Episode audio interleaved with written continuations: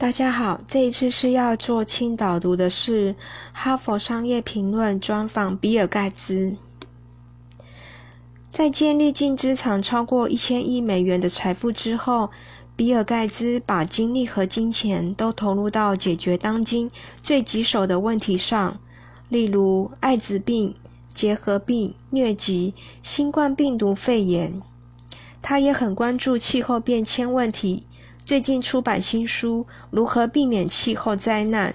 他在书中指出，全球一定要在二零五零年以前实现零碳排放，论据充满说服力。他想让读者知道，实现零碳排放绝非易事，但也不是天方夜谭。尤其如果我们能够设法推动绿色创新，是有可能达成目标的。盖茨最近在他位于西雅图的办公室接受《哈佛商业评论》英文版总编辑雅迪·伊格纳西斯专访。以下是整理过的访谈内容。问：市面上已经有很多气候危机迫在眉睫的书，你为什么会想在这个时候探讨相关议题？比尔·盖茨答：由于千禧世代的重视，我们即使面对新冠疫情，依旧关注气候变迁议题。在最近的美国大选中，许多候选人把问题列为优先事项，所以我们确实有心要解决这个气候问题。但我们有实现零碳排放的具体计划吗？我希望贡献一点想法，让大家看到。若要推动实现零碳排放，需要哪些条件才能开发出达成那些目标所需的技术突破？问：这本书讲气候变迁的可怕威胁，跟你的乐观态度似乎背道而驰。你想表达给读者最主要的想法是什么？答：我希望读者知道，实现零碳排放比很多人以为的要困难。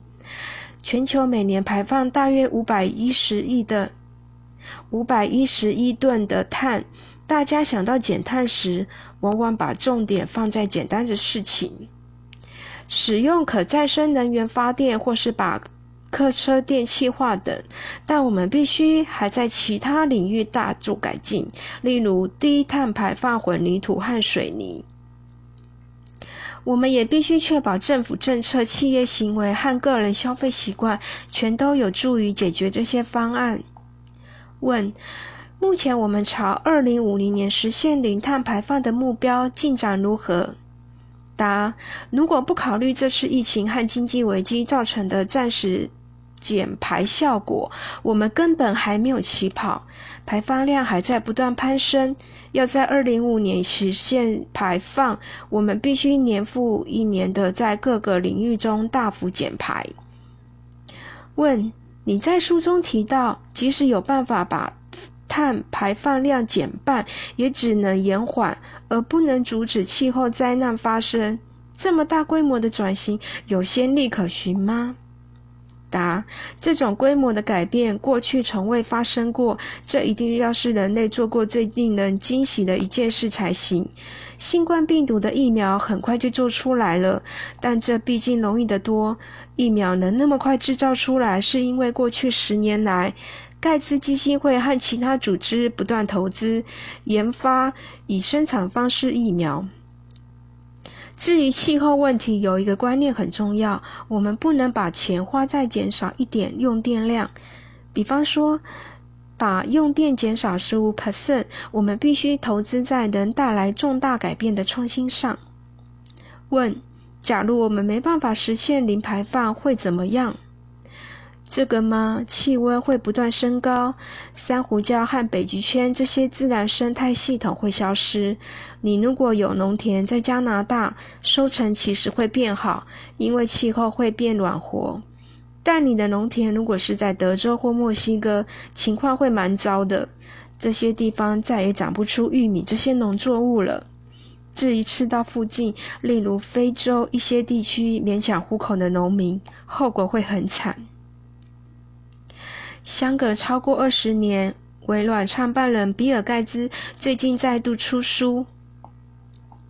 他自己说：“二十年前，我绝对不会想到自己有一天会公开讨论气候变迁，更不用说写一本有关气候变迁的书。”大约从两千年开始，盖茨逐渐把精力和时间都投入和妻子梅琳达共同成立的盖茨基金会。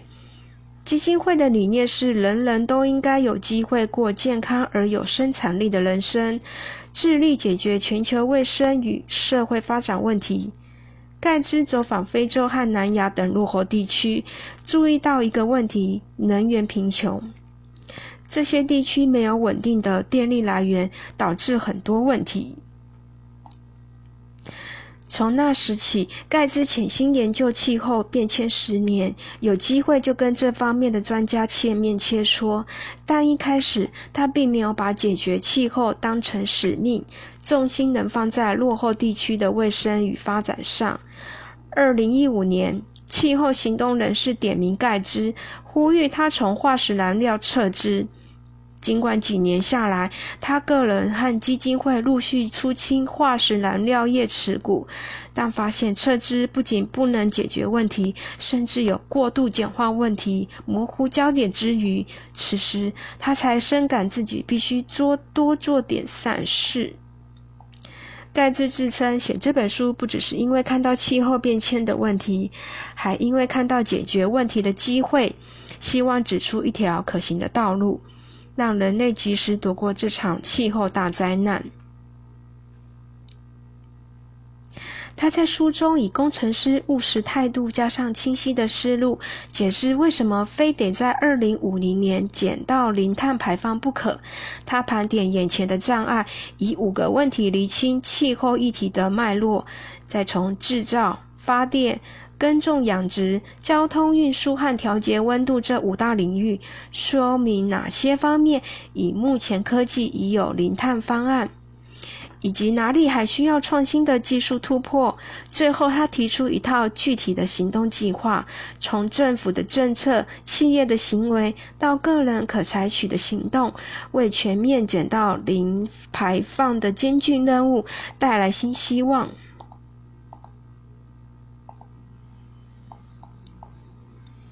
问：你在书中提到，道本是？到本世纪中叶，气候变迁造成的死亡人数可能是新冠病毒的五倍，对经济的破坏也严重的多。新冠病毒是一场正在发生的灾难，但即使死亡和破坏就在我们的眼前，你能可以说我们因应疫情的做法是失败的？那么我们又要如何妥善应应更抽象、影响缓慢的气候变迁？答。这次疫情，美国如果能够，这次疫情，美国如果能在我和其他一些人提出警告时，采取我们建议的应应措施，应该就能像澳洲或日本一样，死亡人数不算很多。因应气候变迁更困难，因为需要更大量的创新，而且正如你所说的。那些糟糕的影响是在遥远的将来，疫情大流行是不确定哪一年会发生。我可能活了一辈子都不会遇到气候变迁，却可以打包票，一定会发生不好的后果。虽然有些问题还不那么确定，例如气温会升高四度还是五度，但只要我们没有大幅减少排放，灾难一定会降临。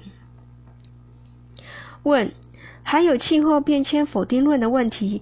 我最近有机会对一群投资人讲话，讲完话请他们提问题，所有问题会在打在现场荧幕上，让与会者投票选出他们最关心的议题。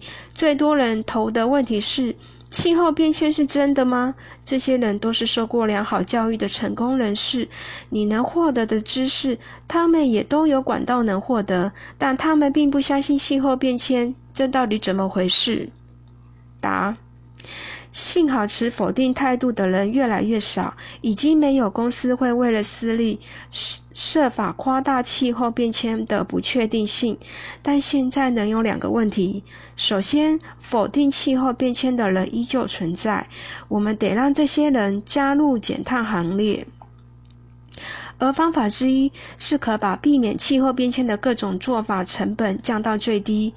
其次，我们必须让相信气候变迁的人明白，这个挑战其实非常困难。问题不是只你只有玩宁玩不宁的石油和公共事业高层而已。而且，我们若真的有真正有进展，就不能只靠这只股票、那只支票撤资、那只股票撤资，还有这个少用一点，那个少用一点。问：这本书的目标读者主要是哪些人？是那些相信真的有气候变迁，但不了解怎么做才能带来改变的人吗？答。没错，是写给那些以为会很简单的人，或是以为只要找出罪魁祸首，事情就能解决的人。我们需要大量的科学，我们必须增加研发预算，并改，并善用大学和实验室的人才。我们必须重新吸取资金，在这些方面。到目前为止。创投界在绿色投资方面的经验并不好，我们必须运用高风险资本，而且这个资本的结构适合我们所需产品的超长性性质。问：否定气候变迁的人也许越来越少，但你提到这个做法需要共识，而目前这个共识并不存在，你也很清楚。目前社会上有一个很强烈的反科学、反专家倾向，这一点必须纳入考量。答：我认为，随着人们看到气候变迁助长森林野火和飓风，更多人会改变改变观念。我认为，年轻人已经能用开放的态度来看待我们需要进行长期投资，因为他们在思考。自己将来要的生活什么样的世界？但我们也必须避免说这些投资会抢走政府出资推动的其他重要事务的经费。好的，以上谢谢大家的聆听，拜拜。